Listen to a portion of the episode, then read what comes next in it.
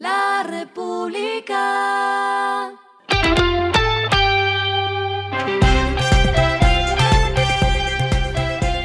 Al final de la jornada, esto es lo que debes saber sobre el comportamiento de los negocios, las finanzas y la economía. Las movidas de hoy fueron.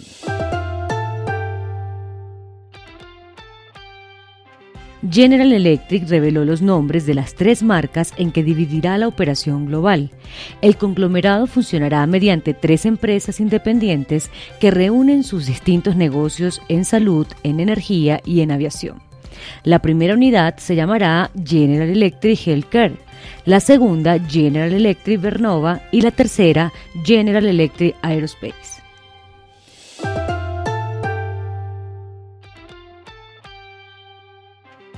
EPM modificó nuevamente el plazo de la recepción de ofertas de empresas que quiere participar en el proceso de solicitud pública para la construcción de las obras civiles finales del proyecto Hidroituango. La fecha, que era hasta el 27 de julio, ahora se postergó hasta el 17 de agosto a causa de la petición de nuevos oferentes del proyecto.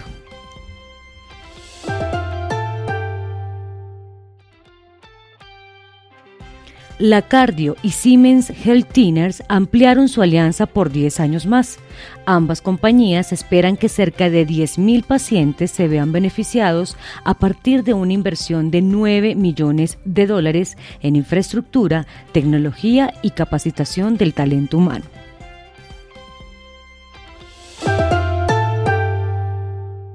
Lo que está pasando con su dinero.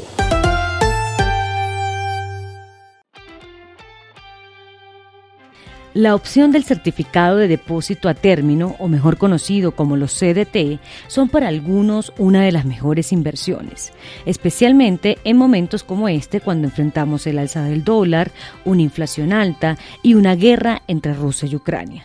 Según un sondeo realizado por el ER a más de 20 entidades bancarias, Banco Pichincha con 11,50%, Banco de Occidente con 10,90% y Serfinanza con 10,50% tienen las mejores tasas efectivas anuales con montos mínimos entre 500 mil pesos y un millón de pesos y un plazo que va desde los 180 días.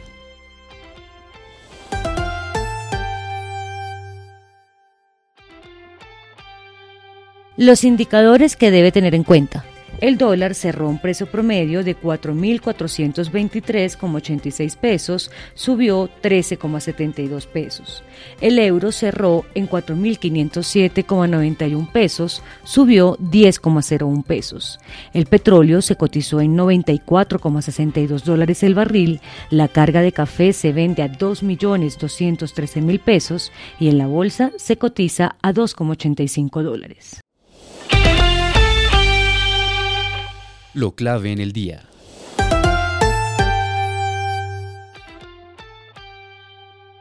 Una de las polémicas en la tributaria que presentará Gustavo Petro es el impuesto a bebidas azucaradas, un producto que pesa cuatro veces más en la canasta familiar de los hogares pobres frente a los de altos ingresos.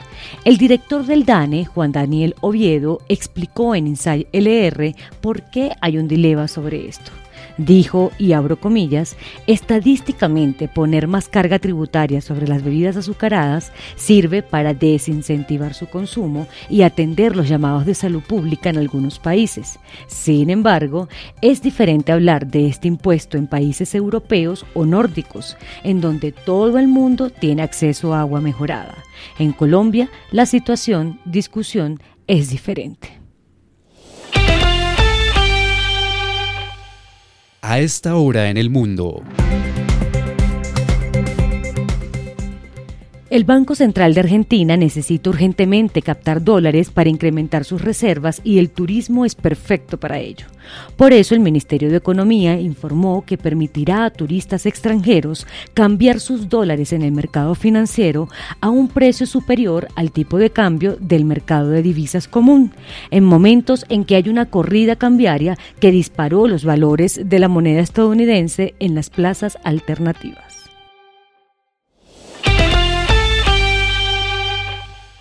Y el respiro económico tiene que ver con este dato.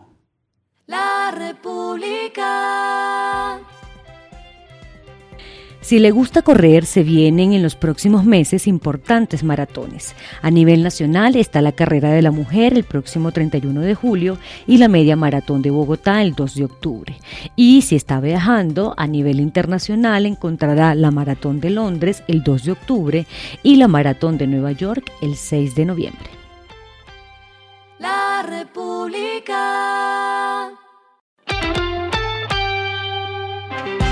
Y finalizamos con el editorial de mañana. El carbón, una exportación dura de matar. El mundo ha intentado matar el consumo del mineral por su alta contaminación, pero la demanda de energía barata en medio de la crisis de Ucrania posterga su fecha de vencimiento. Esto fue Regresando a casa con Vanessa Pérez.